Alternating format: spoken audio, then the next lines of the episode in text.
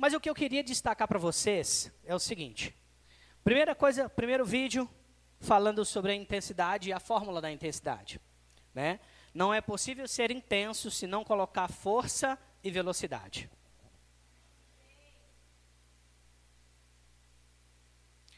Sabe por que existem muitas pessoas lentas no reino de Deus? Porque não estão colocando força nem velocidade. Queremos ver o mover, queremos ver o poder, mas não tem força nem intensidade. Não tem força nem aceleração. Não tem força nem rapidez. Aleluia. As pessoas que pegam a palavra mais rápido, as pessoas que se esforçam mais, elas têm a probabilidade de correrem a carreira com mais velocidade e com mais intensidade. Segundo vídeo, nós falamos do terremoto, não é verdade? Deixa eu dizer uma coisa para vocês. Quanto mais intensidade na escala Richter, que quer dizer mais forte, mais rápido, mais estrago. E aí nós entramos no terceiro vídeo, que diz de um jovem de 13 anos, um adolescente. Deus não tem problema em comissionar jovens, adultos e idosos. Eu conheço a história de jovens, de adolescentes, e conheço a história de um homem de 50 anos que se converteu e a partir dos 50 anos ele foi tão intenso que no seu histórico de, de, de, de prodígios, de milagres, existem relatos de mais de 18 ressurreições comprovadas. Comprovadas com a atestado de óbito. Smith e Gozoff. Então, o que eu quero dizer para você? Antes, eu quero dizer para você que esse avivamento no país de Gales, esse menino começou a buscar com 13 anos, até os 26. E ele não faltava nas reuniões de oração, porque ele estava buscando que Deus derramasse mais do seu poder, mais da sua intensidade para alcançar aquela nação, para alcançar aquele povo, para alcançá-lo. Às vezes nós queremos mais de Deus, mas somente da boca para fora. A gente sai de um culto poderoso como esse, aí chega em casa, não ora, não busca. Quanto tempo nós estamos gastando em oração? Quanto tempo nós estamos na busca do Espírito Santo? Algumas pessoas, às vezes, são falsos moralistas. Falam da necessidade de orar, mas não oram. Falam da necessidade de se santificar, mas não se santificam. Falam da necessidade de ter uma família abençoada, mas na sua família só tem guerra. Falam da necessidade de confessar a palavra, mas o que você vê nos seus lábios são murmurações. Intensidade é colocar força quando não há vontade.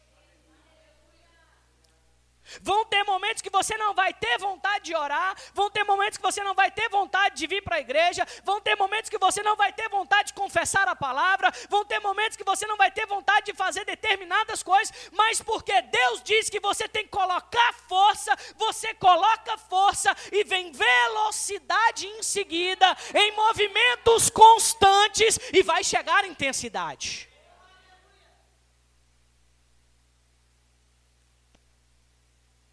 Às vezes não queremos, não conseguimos chegar no propósito de Deus porque nós não somos constantes. E ser intenso é ser constante. Aleluia. Por exemplo, no nosso primeiro vídeo, ele ia começar a mostrar a intensidade em atividade física. Ele diz: olha, é preciso fazer esse movimento. Quando coloca mais carga, eu preciso aumentar a velocidade e aí eu causo intensidade.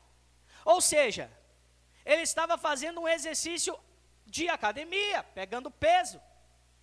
Eu quero desenvolver músculos naturais, eu vou para a academia.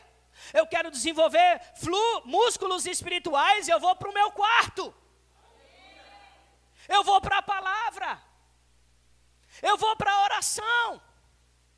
O governo no qual Jesus veio reestabelecer. Jesus disse: Eu não vim estabelecer um reino natural, o meu reino não é daqui, o meu reino é celestial. Mas muitas vezes nós queremos resolver as coisas naturais com ações naturais. Mas nós não somos deste reino. Como nós devemos resolver ações naturais? De maneira espiritual. Agora, não podem ser ações emergenciais. Porque existem pessoas que só vai para o quarto, só ora em línguas, só ora em português quando há uma emergência. Ai, o meu casamento está ruim. Ai, a minha vida está assim. Ou a minha vida está assado. Ah, Senhor, me ajuda. Mas não tem um relacionamento com o Senhor cotidiano. E é necessário.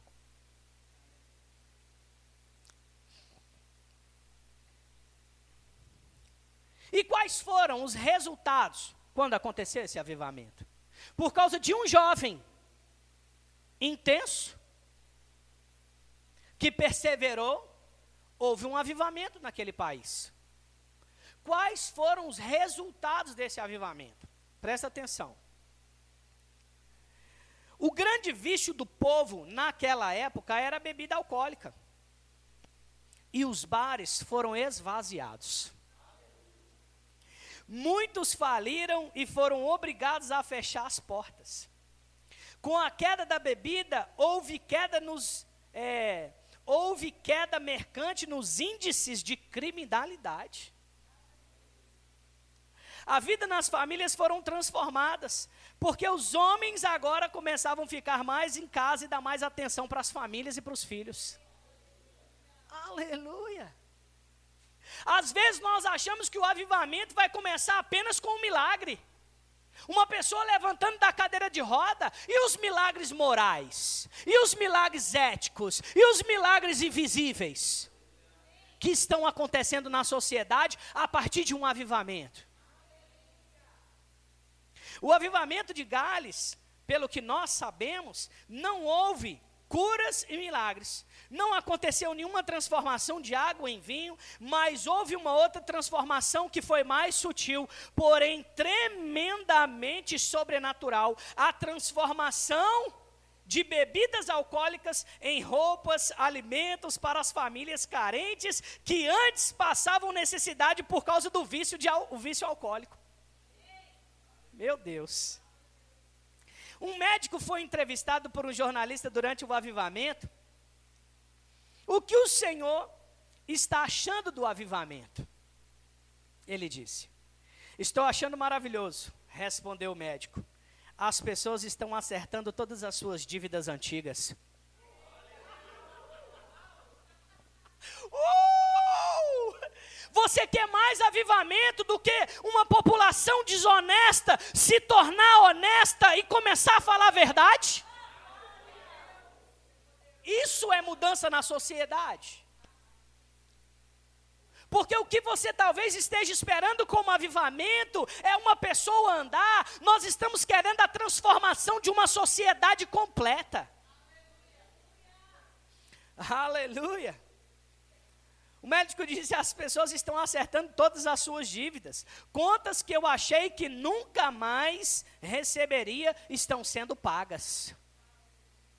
Hum.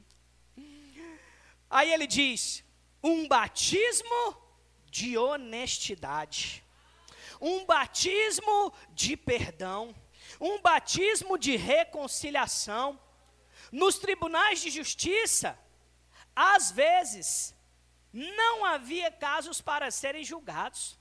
A polícia ficava ociosa e em um lugar passou a formar quartéis. Um lugar que passou a formar quartéis para cantar nas igrejas, para ocupar o seu tempo. Aleluia. Meu Deus do céu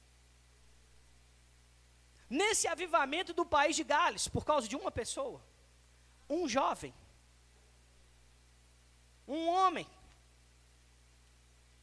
A Bíblia fala, a Bíblia não, os relatos desse avivamento fala que os prostíbulos fechavam, fecharam. E toda a população ficava na porta da igreja esperando a próxima reunião, porque eles estavam famintos da presença de Deus. Aleluia. Mais de 100 mil pessoas se converteram nesse avivamento. Você tem noção o que, é que são 100 mil pessoas? É quase o dobro da nossa população de Pedro Leopoldo. Por causa de uma pessoa. E eu pergunto a você: quantos avivamentos há dentro de você? Quantos avivamentos tem dentro de você que está oculto, que está escondido? Aleluia. Aleluia. Então, qual é o significado de intensidade? Característica do que é intenso, com muita força. Não conseguiram mensurar a intensidade daquele terremoto. O que é intensidade? É uma grande porção, quantidade, um intenso calor, a expressão do valor numérico de grandeza. Intensidade. Em outras palavras, quantidade mais força é igual intensidade. Quanto mais velocidade, mais intensidade. Menos força, menos velocidade é igual menor intensidade. O que isso quer dizer, pastor? Quer dizer que tem gente que está colocando menos força, menos velocidade, é menor intensidade. Essas pessoas têm a probabilidade de ter maior, os maiores problemas. São essas as pessoas que dão mais problemas na igreja.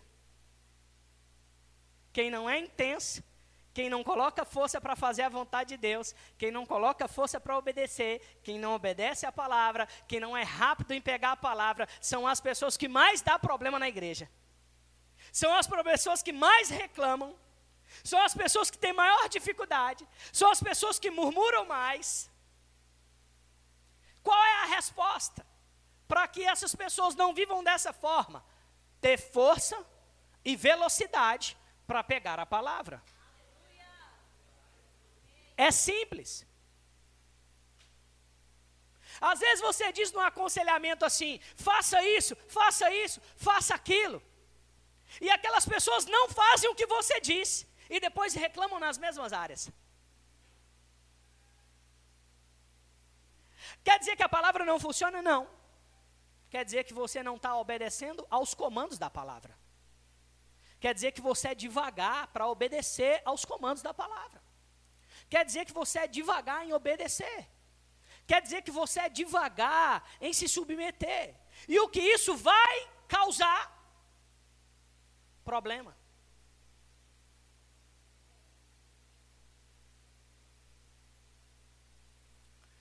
Diga assim comigo: quantidade mais força é igual intensidade.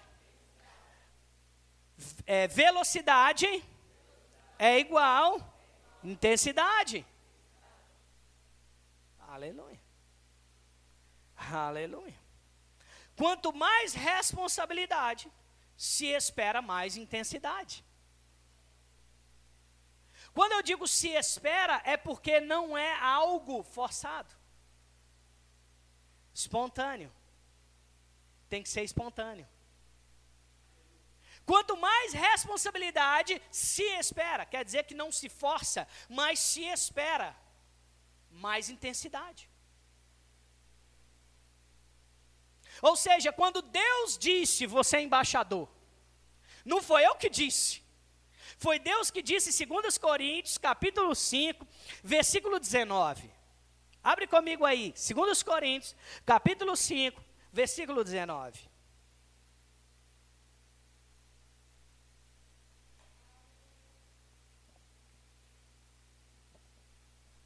Aleluia.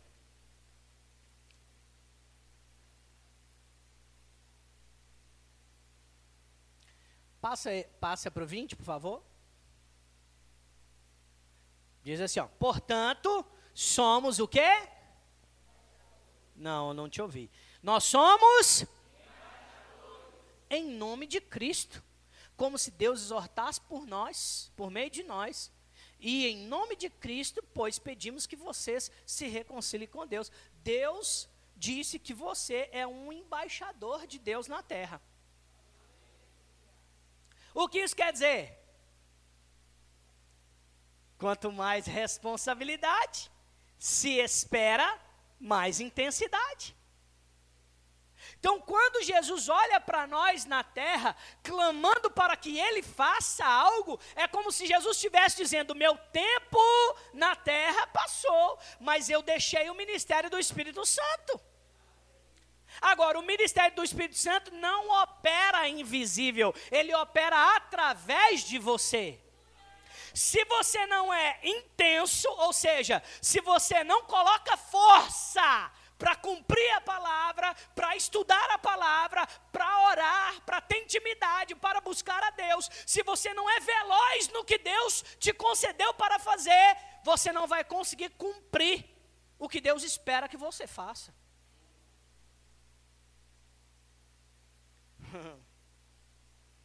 Aleluia. Então, resumo: mais carga, mais força, mais intensidade. Mais aceleração, mais intensidade. Ou seja, mais rápido. Quanto mais eu, eu quando eu digo força, eu não sei se vocês estão conseguindo compreender, estou repetindo muito para ver se você pega. Mas eu vou te explicar. É a mesma coisa, por exemplo, de. É, quanto mais você se esforça, coloca força para fazer algo. Um exemplo. Tem gente hoje que acorda mais tarde, mas existem pessoas que acordam mais cedo. As pessoas normalmente que acordam mais cedo, elas conseguem aproveitar mais o seu tempo. Elas desenvolvem mais coisas, elas elaboram mais projetos, mas acordar cedo não é fácil. E muitas vezes você vai ter que acordar e levantar da cama porque a sua carne quer continuar dormindo. Não é? Vai, você vai ter que levantar, meu amigo, e vai ter que sair de perto da cama. Porque se você ficar sentado, você vai voltar a dormir. Não é assim? Então você tem que levantar e ir lá e lavar o rosto, ou então tomar um banho frio. Você tem que sair de perto da cama, de perto do quarto, porque parece que a cama às vezes tem um imã né? Exatamente, vai ter que ter estratégias. Você vai ter que colocar dois, três telefones, né? Só para despertar. Um em cada cômodo da casa. Né? Aquele incômodo terrível. Pi, pi, pi, você fala, meu Deus do céu, onde é que está esse telefone? Você escondeu ele para você mesmo não achar. Porque você sabe que exige força para levantar. Por quê? Você tem algo responsável para executar. Você tem que ir para o trabalho. Se você não for para o trabalho, não vai chegar o dinheiro. Não é assim? É um ciclo. Ou seja, se eu não coloco força em Deus para orar, para ler, para buscar, para estudar, ir para o meu quarto, ter intensidade, buscar o Senhor, eu não vou ter o prêmio que significa resultado de uma vida transformada, de resoluções espirituais, porque eu não estou sendo intenso. Aleluia. Agora, um terremoto só causa grandes estragos se tiver força e velocidade. Agora, uma vez o Néder a gente estava conversando. Aí o Néder falou: Rapaz, você sentiu o terremoto em Pedro Leopoldo? eu falei: O quê? Terremoto? Ele falou: É, rapaz, você não tem que ver. Eu acordei num salto. E sabe que quando a gente ouve essa palavra, né, terremoto, você olha ao redor. Você fala assim: É, mas esse terremoto aí não foi forte, não, né? Por quê?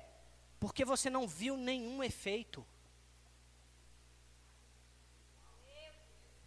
Vou te explicar de novo. vou te dar outro exemplo. Tem crente que é igual às ondas do mar. Estão ali faz anos, mas nunca mudaram nada. Você não entendeu? Você não entendeu? Você não entendeu? Quem já, quem já viu as ondas do mar, mesmo que pela televisão? Já viram? Tem um limite, não tem?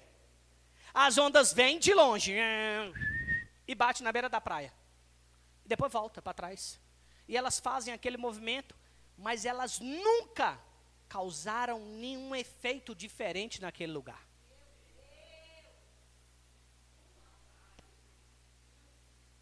Mas você já viu um tsunami? Como é que um tsunami acontece? Um terremoto dentro do mar. Ninguém viu. Ninguém viu o terremoto. Ninguém sentiu aquele terremoto porque foi lá dentro do mar, mas de repente, de longe, as pessoas falam: Ei, está vindo uma onda, ei, tem uma onda grande, meu Deus, tem alguma coisa acontecendo. E de repente, aquela onda ela entra dentro daquela cidade e ela muda toda a superfície daquele ambiente. Ela causa um grande estrago.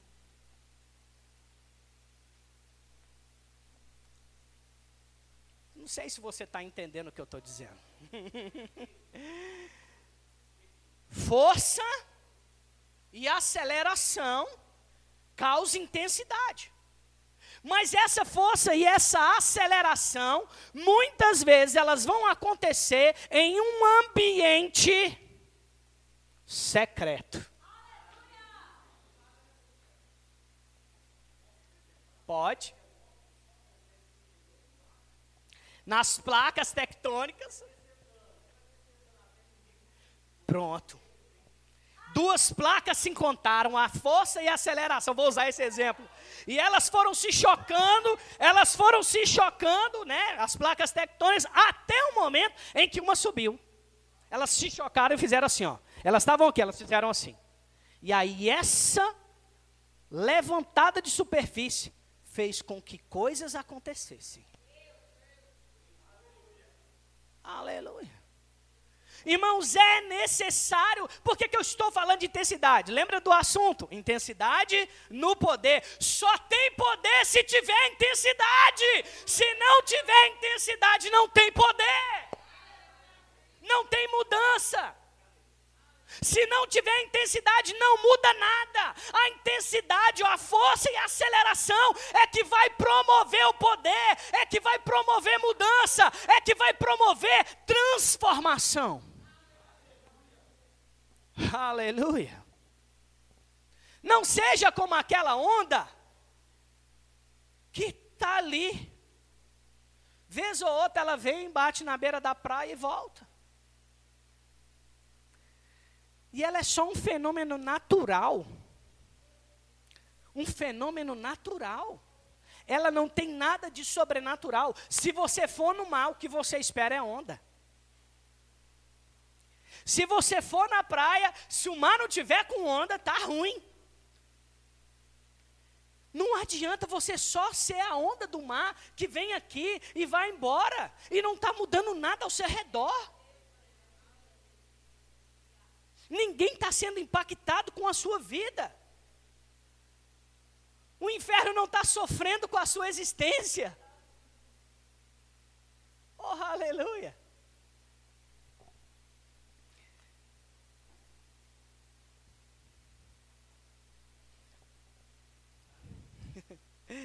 oh, aleluia. Precisamos colocar força e velocidade em atividade constantes. Deus quer você como um grande terremoto e uma grande tsunami, com o poder avassalador para destruir fortalezas espirituais, mudar o rumo de vidas e de cidades. Aleluia. Abre comigo em Romanos, capítulo 1, versículo 16. Romanos capítulo 1, versículo 16. Diz assim: Todos acharam? Diga comigo quem achou assim. Minhas contas estão pagas. Aleluia. O texto diz: Não, pois não me envergonho do evangelho ou das boas notícias a respeito de Cristo, que são o Não, não ouvi. Que são o poder de quem? Então, o evangelho algumas traduções na sua Bíblia vai dizer porque o evangelho é o poder de Deus. Na versão NVT vai dizer porque não me vergonhe do. É, coloca na NVT, por favor.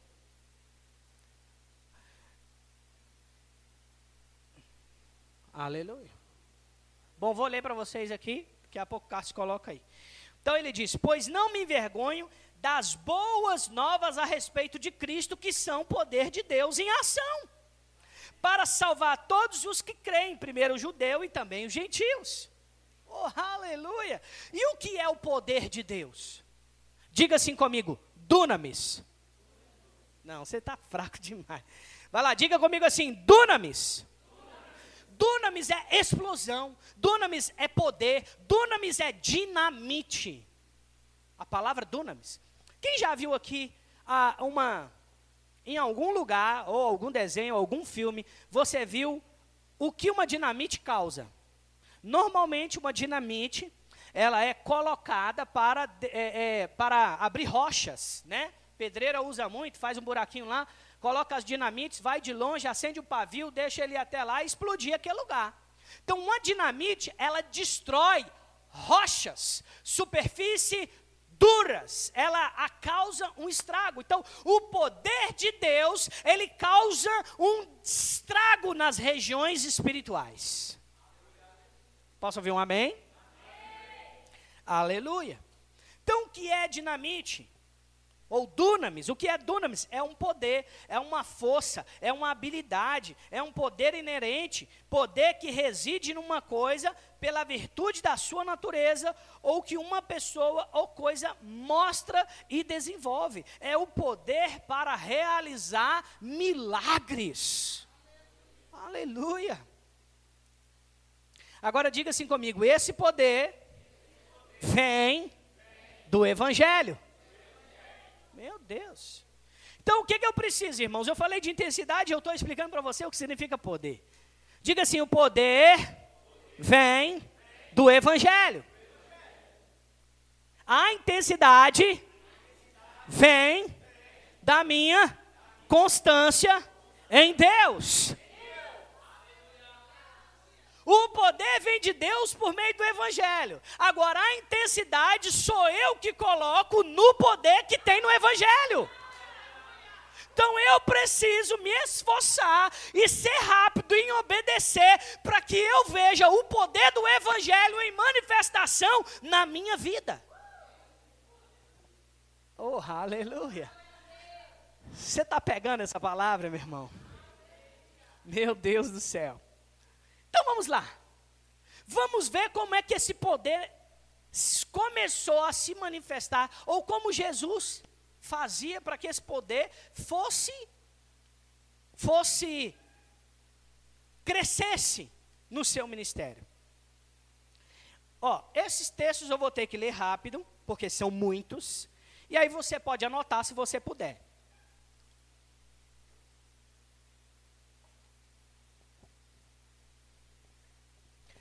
Mateus capítulo 6, versículo.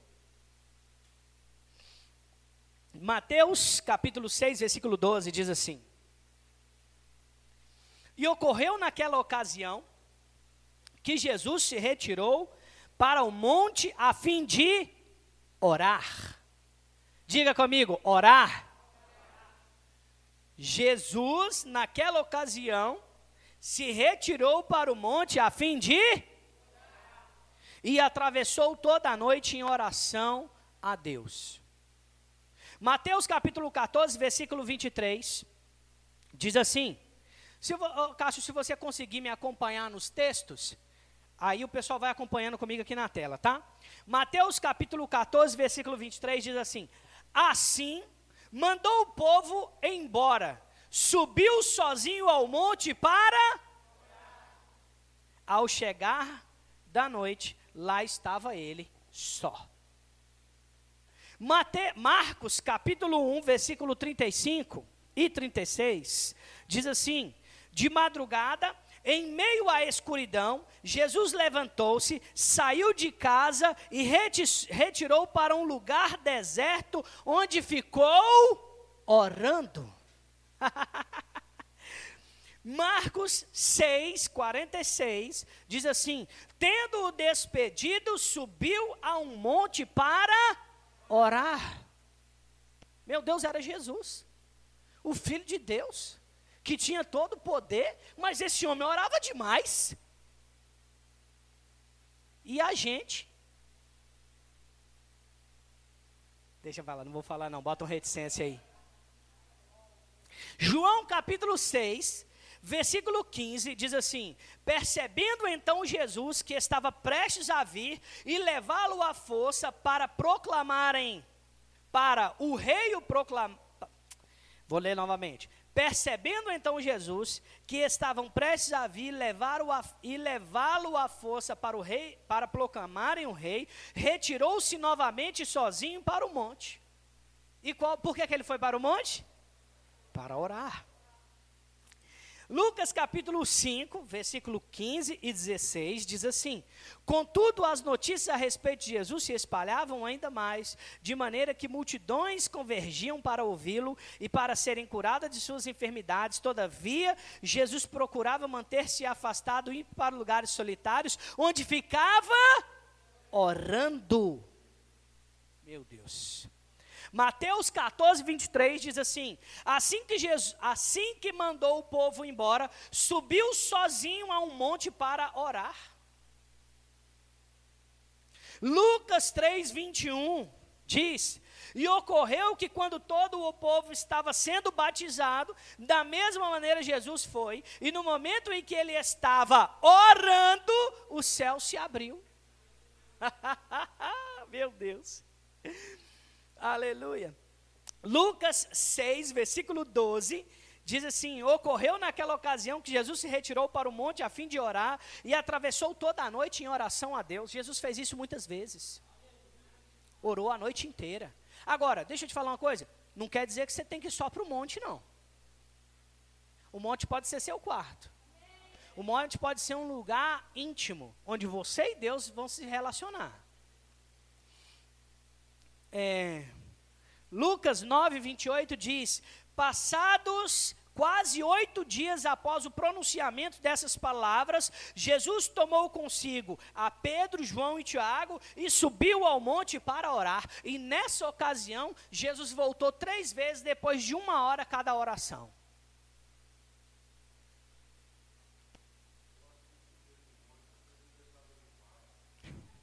É porque o monte era um lugar reservado. O monte era um lugar onde não tinha ninguém, era um lugar realmente onde ele podia ter mais paz para poder desenvolver o seu relacionamento de oração. Agora, diga comigo assim: Jesus tinha acesso direto com o Pai. Aleluia. Agora, Jesus só tinha acesso direto com o Pai porque orava? Sim ou não? Não. Mas por que Jesus orava tanto? Porque Ele é o nosso modelo. Algumas coisas Jesus fez por nós, que nós não poderíamos fazer. Outras coisas, Jesus é o nosso exemplo. Eu preciso olhar para Jesus e tomar como exemplo. Ou seja, se Jesus é o cara da oração, e através da oração ele se relacionava com Deus, ele se fortalecia em Deus, é onde ele gerava relacionamento para que o poder se manifestasse. Quer dizer então que se eu não estou tendo níveis de relacionamento com Deus através da oração, quer dizer que eu preciso melhorar. Agora, quais eram as realizações por causa da intensidade de Jesus. Oh, aleluia! Quais eram, irmãos? Vou falar para vocês. Mateus, capítulo 8, versículo 2, se você puder abrir, abre comigo. Mateus, capítulo 8, versículo 2. Do 2 ao 4. Aleluia. Diz assim: Um leproso aproximou-se, aproximando-se, adorou de joelhos e disse: Senhor, se queres, pode me purificar? Jesus, estendendo a mão, tocou nele e disse: Quero, seja purificado. Imediatamente ele foi purificado da lepra. Em seguida, Jesus lhe disse: Olhe, não conte isso a ninguém, mas vá, mostre-se ao sacerdote e apresenta com a oferta que Moisés ordenou, para que sirva de testemunho.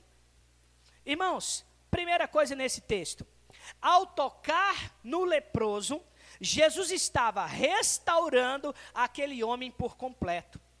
Jesus nos mostra que podemos enfrentar o medo, a insegurança, o preconceito, as diferenças sociais e restaurar a sociedade doente pela desigualdade. Oh, aleluia. Jesus não estava somente curando, curando uma enfermidade pelo poder. Jesus estava restaurando uma vida por completo que aquele homem havia perdido. As nossas ações, irmãos, elas vão ocasionar coisas poderosas. Deixa eu dizer para você, naquela época, o leproso, ele era algo desprezível da sociedade. Existia um lugar chamado leprosário, que ficava os leprosos. Se um cara na sua família descobrisse que estava com lepra, ele precisava andar na rua, distante das pessoas, gritando o que ele tinha para as pessoas não chegarem perto. O leproso, ele precisava andar na rua gritando: Lepra! Eu tenho lepra! Eu tenho lepra! Porque as pessoas não podiam chegar perto daquele homem porque seriam contaminadas. Ou seja, o descaso social era enorme, o preconceito era gigante, a sociedade se afastava completamente daquele homem. Aquele homem ajoelhou e disse: Senhor, queres me curar? Jesus, quero. Jesus não distancia daquele homem, Jesus não está mostrando um evangelho distante, Jesus não está mostrando um evangelho de diferenças sociais, pelo contrário, Jesus diz: Eu quero. Ele foi até o homem e tocou. Jesus está dizendo: olha, não é você que está doente que vai passar a doença para mim, sou eu que tenho a cura que vou contaminar você com o que eu tenho. Sabe, irmãos, é isso que vai fazer com que a intensidade e o poder se manifeste. Quanto mais intensidade, mais ousadia, mais poder, mais autoridade. Onde você chegar, você é luz naquele ambiente. Aleluia. Oh, aleluia. Mateus capítulo 8, versículo 5, do 5 ao 13.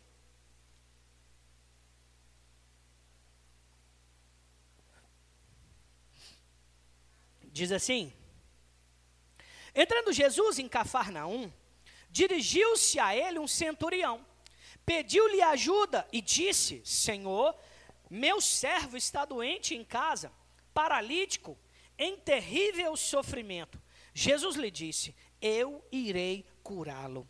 Respondeu o centurião: Senhor, não mereço receber debaixo do meu teto, mas diz apenas uma palavra e o meu servo será curado, porque eu também sou homem sujeito à autoridade, e como soldado sobre o meu comando, eu digo um vá e ele vai, eu digo a outro vem e ele vem, digo ao meu servo faça isso e ele faz. Ao ouvir isso, Jesus admirou-se e disse aos que seguiram: Digo a vocês a verdade: não encontrei em Israel nenhum ou ninguém com tamanha fé. Eu digo que muitos virão do ocidente e do oriente e se sentarão à mesa com Abraão, Isaac e Jacó no reino dos céus, mas os súditos do reino serão lançados para fora nas trevas, onde haverá choro e ranger de dentes. Então Jesus disse ao centurião: Vá como você creu, assim acontecerá. Na mesma hora, o seu servo foi curado. Meu Deus, o que isso quer dizer? O poder irá trazer o reconhecimento sobrenatural em nossas cidades e o invisível se tornará visível. Aleluia. Irmãos o, irmãos, o poder que está em você vai começar a ser tão sobrenatural. E onde você chegar, pessoas começarão a ser transformadas. ambientes serão transformados. E as pessoas começarão a vir até você falar: ei, lance uma palavra. Eu sei o que você carrega. Eu conheço o que você está fazendo, eu conheço o seu ministério, eu conheço a sua vida, eu conheço a sua personalidade, eu conheço a sua lisura com todas as coisas que você faz. Manda uma palavra, porque eu preciso da palavra que você tem. Oh, aleluia. As pessoas vão atrás daqueles que têm soluções sobrenaturais. Aleluia. E eu digo para você: você tem soluções sobrenaturais?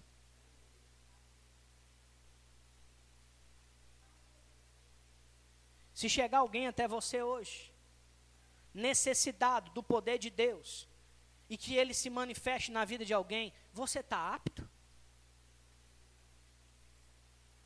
Você está cheio? Você tem capacidade de chamar essa responsabilidade para você? Aleluia. Mateus capítulo 8, versículo 28. Do 28 ao 32, diz assim. Queria chamar nosso tecladista, por favor, para fazer um fundo. Mateus capítulo 8, versículo 28.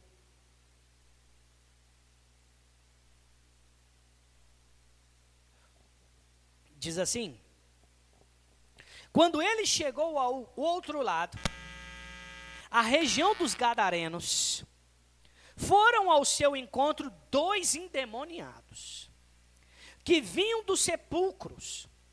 Eles eram tão violentos que ninguém podia passar naquele caminho. Por, vou parar aqui só por um momento. Dois homens estavam possessos de espíritos malignos. Aquela região se tornou violenta e perigosa. Quantos lugares você conhece que é violento e perigoso? Aquela região se tornou violenta e perigosa por causa de dois homens. Mas alguém que chegou naquele ambiente, cheio do poder e intenso em Deus, mudou a circunstância daquela região. Meu Deus, eu não sei se você está pegando. Aí o texto continua dizendo: Então eles gritaram. Não foi Jesus. Não foi Jesus que falou: Ai meu Deus, eu estou aqui na região dos Gararenos, vou embora. Estou com medo. Eles foram até Jesus, se prostraram e gritaram. Que mal que você está temendo. Se você está temendo algum mal causado por espíritos malignos ou opressões espirituais, é porque você não entendeu o poder que você carrega.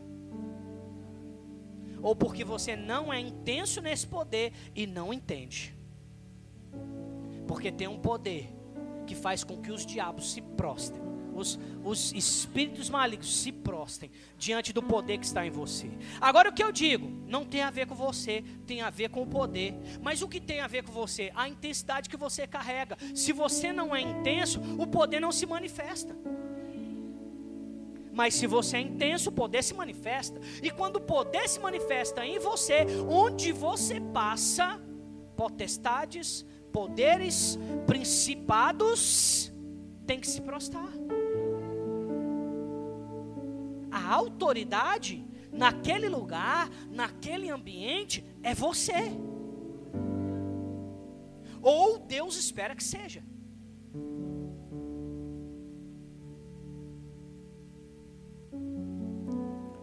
Então eles gritaram: O que queres conosco, filho? Filho? Agora eu vou te fazer uma pergunta: Só Jesus é filho? Quem é filho também? Ele diz: O que você quer comigo, filho de Deus? Ele não diz o que queres comigo, Jesus de Nazaré. Ele diz: O que queres comigo, filho de Deus? Ei, se eu sou filho e carrego esse poder, esse poder, por causa da intensidade que eu vivo, ele precisa emanar da minha vida a ponto de circunstâncias se dobrarem diante de mim. Não se prostre diante das circunstâncias. Não se prostre diante do medo. Não se prostre diante das situações que o diabo se levanta diante de você. É você que permanece de pé e as circunstâncias vão ter que se prostrar diante de você. Aleluia. O que queres conosco, filho de Deus? Viestes aqui para nos atormentar antes do tempo? Ah, meu irmão, não sei se você consegue compreender algumas palavras que eu estou dizendo aqui, mas deixa eu te dizer: os, os espíritos malignos se sentem atormentados com a sua presença. Mas por que muitos crentes estão se sentindo atormentados por espíritos malignos? Porque não são intensos, porque não conhecem o poder de Deus porque não conhece a palavra, porque não conhece as escrituras, porque não tem, a, porque não tem é, não tem constância em nada que faz, porque não congrega em lugar nenhum, porque não tem liderança, porque não se submete, porque não é obediente, e aí vive sofrendo debaixo de opressões demoníacas. Quando na verdade o diabo sabe que quem anda no poder atormenta os espíritos malignos. Não, somos, não somos nós que vamos nos sentir atormentados. E se você veio aqui hoje e estava se sentindo atormentado por algum espírito, isso vai acabar hoje, porque você entendeu quem você é, e quem você é tem a ver com a sua identidade. Uma palavra que ontem falou muito comigo, irmãos, eu não anotei isso não, mas vou liberar para você. Deixa eu te dizer uma coisa. Quando o diabo, ou quando você pensar no seu passado, eu digo para você, não volte no seu passado. O seu passado talvez seja tenebroso. O seu passado talvez seja carregado de coisas que você fez que nem você se orgulha. Volte na sua origem. Não volte no seu passado. Seu passado foi opressão do diabo, mas a sua origem é de onde você veio em Deus. A sua origem vem de imagem e semelhança. Essa é a sua origem. Então, quando você se sentir atormentado, não volte no passado opresso do diabo, mas volte na sua origem. Eu sou imagem e semelhança do Deus Altíssimo. Eu fui reconciliado em Cristo Jesus. Eu sou justiça de Deus. Eu sou forte e corajoso. Mal nenhum vai suprir, vai me abalar. Mal nenhum vai abater a minha casa, a minha família. Porque maior é o que está operando em mim do que os que está no mundo. Volta na sua origem.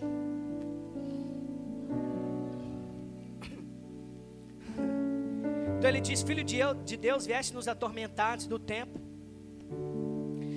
A certa distância deles estavam pastando uma grande manada de porcos. Você sabe o que significa o significado dos porcos para os judeus? Os porcos para os judeus são desprezíveis. O texto fala: ali perto tinha uma manada de porcos. Jesus tratou os espíritos malignos como eles merecem. Vai para o que é desprezível. Vai para o que ninguém gosta, vai para o que ninguém olha, vai por aquilo que as pessoas, vai para um lugar de onde vocês merecem estar, um lugar desprezível da sociedade. Aleluia. E os demônios imploravam a Jesus: Se nos expulsar, manda-nos para a manada de porcos. Ele lhes disse: Vão. Eles saíram e entraram nos porcos. E toda a manada atirou-se precipício abaixo em direção ao mar e morreram afogados. E morreu afogada. Jesus nunca tratou espíritos malignos como se eles fossem interessantes ou importantes. Jesus sempre os tratou com desprezo, que é o que eles merecem. A circunstância não pode ser valorizada nas nossas vidas, mas o poder sim. Amém. E eu queria finalizar com um texto, queria chamar nossa equipe de música para cá. Abre comigo a sua Bíblia lá em João, capítulo 21, versículo 24.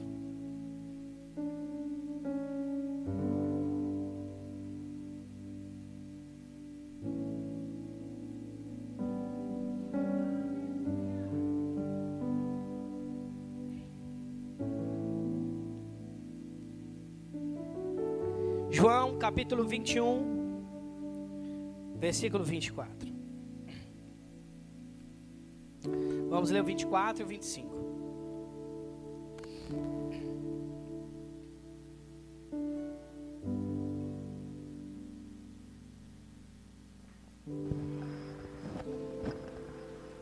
Diz assim: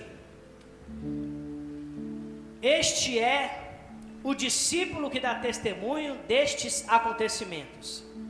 E o que os registrou aqui, e sabemos que esse relato é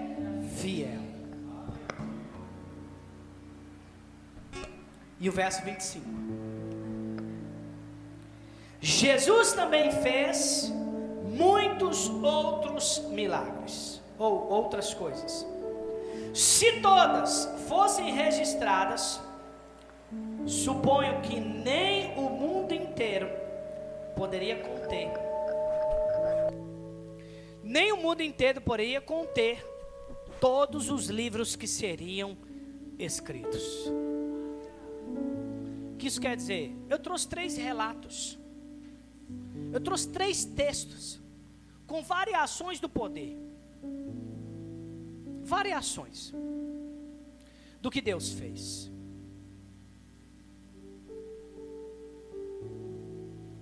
Mas nós sabemos que o resultado tem a ver com uma história anterior.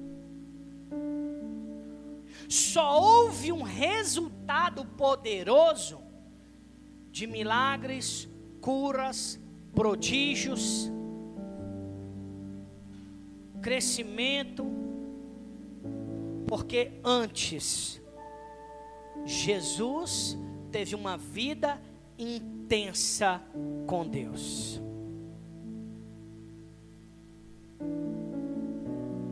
Precisamos de uma vida intensa com Deus.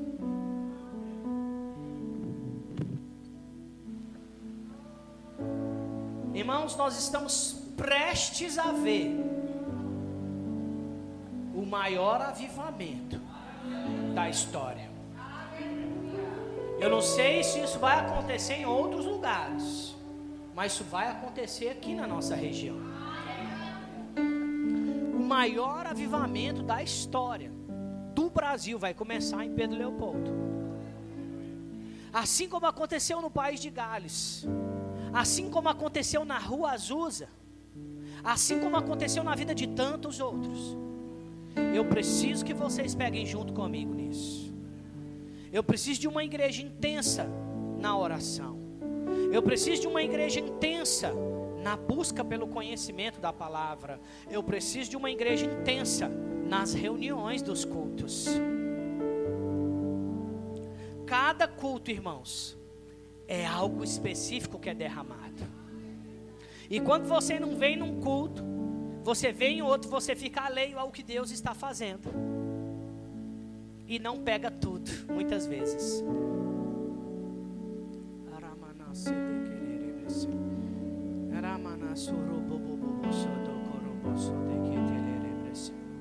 Deus tem muitas coisas para fazer no nosso meio, mas nós precisamos ser rápidos Se você está andando errado em alguma coisa, seja rápido em mudar. Se você está precisando perdoar alguém, seja rápido em perdoar. Se você está precisando liberar coisas, sejam rápidas em liberar. Se Deus está mandando você fazer alguma coisa, seja rápido em obedecer. Se Deus está falando para você se conectar a esse ministério, seja rápido em se conectar. Se Deus está falando para você ser rápido em obedecer as escrituras, seja rápido em obedecer. Se Deus está falando para você fazer o remo ano que vem, seja rápido em fazer a sua matrícula. Se Deus está falando para você fazer o discipulado se conectar, seja rápido para fazer o discipulado se conectar. Porque aquilo que Deus precisa fazer, precisa que você coloque força, seja rápido para ser intenso e o poder se manifestará de forma incalculável. Irmãos, nós vamos, já estamos e causaremos uma grande mudança nessa cidade. Lugares e ambientes que costumavam funcionar, que são ambi ambientes de promiscuidade, ambientes onde o poder maligno se manifesta, esses, esses lugares, eles vão começar a falir, porque não vai ter público para eles. E as pessoas vão começar a se conectar. E as pessoas vão começar a se conectar. E as pessoas já estão se conectando. Sabe o que Deus tem feito na nossa igreja? Deus tem mudado peças no nosso tabuleiro.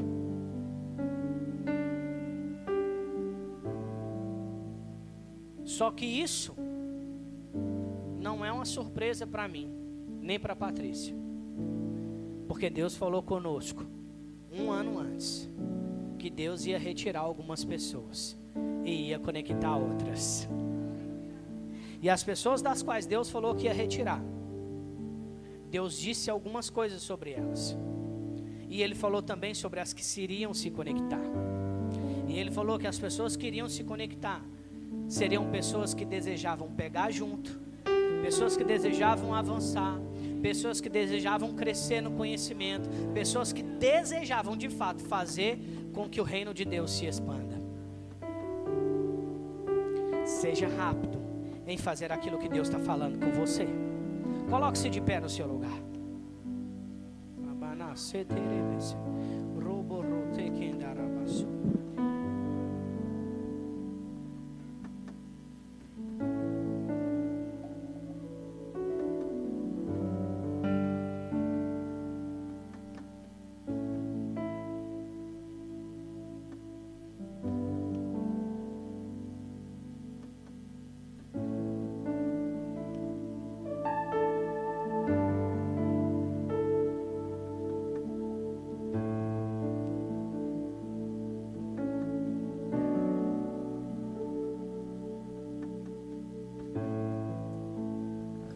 Aleluia.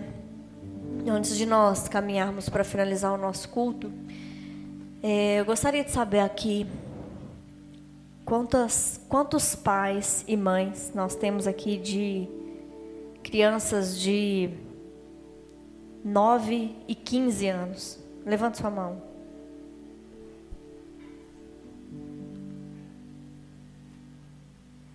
Deixa eu ver. Aleluia. Quantos pais de crianças, pode continuar o teclado. Quantos, quantos pais de crianças de 15, 18? Aleluia. Aleluia. Ei, deixa eu te dizer algo. O Senhor está comissionando.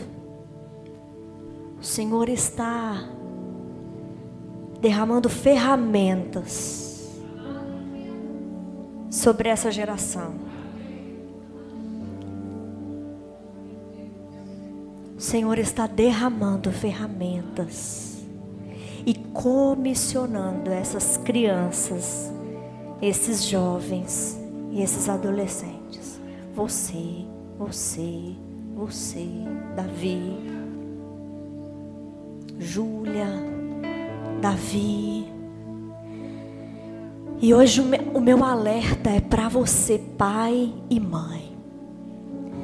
Eu sei o quanto, irmãos, nós precisamos nos fortalecermos para vivermos a nossa própria vida, para combatermos a nossa própria carnalidade, para viver em santidade. Eu sei, mas eu quero que você saia daqui pensando na responsabilidade que você, como pai, que você, como mãe, tem de ensinar essa geração sobre aquilo que Deus está comissionando para fazer. Ei!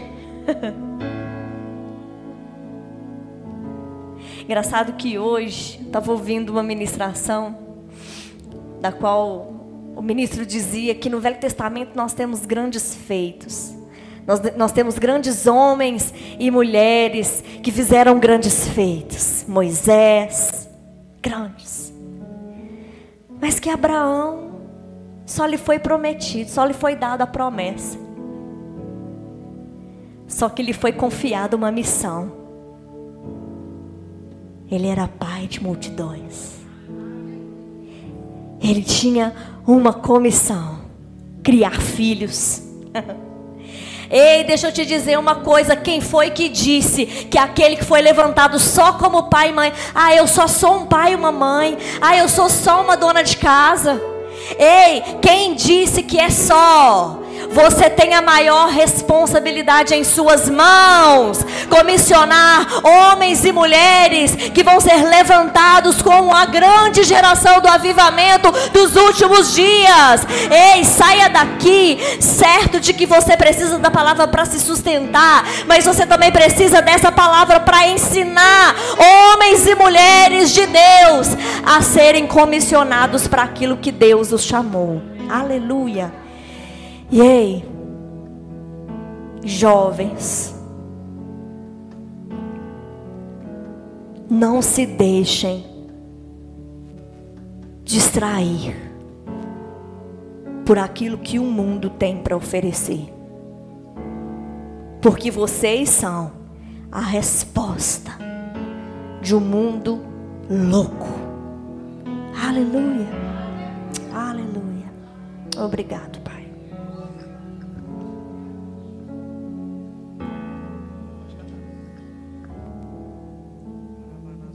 Feche os teus olhos, levante as suas mãos, nós estamos caminhando para terminar o culto. E eu queria que você ficasse com isso. Força, aceleração, vai produzir intensidade no poder.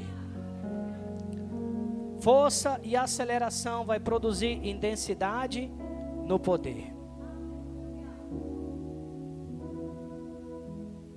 Eu preciso, meu dever de casa para você. Ore todos os dias.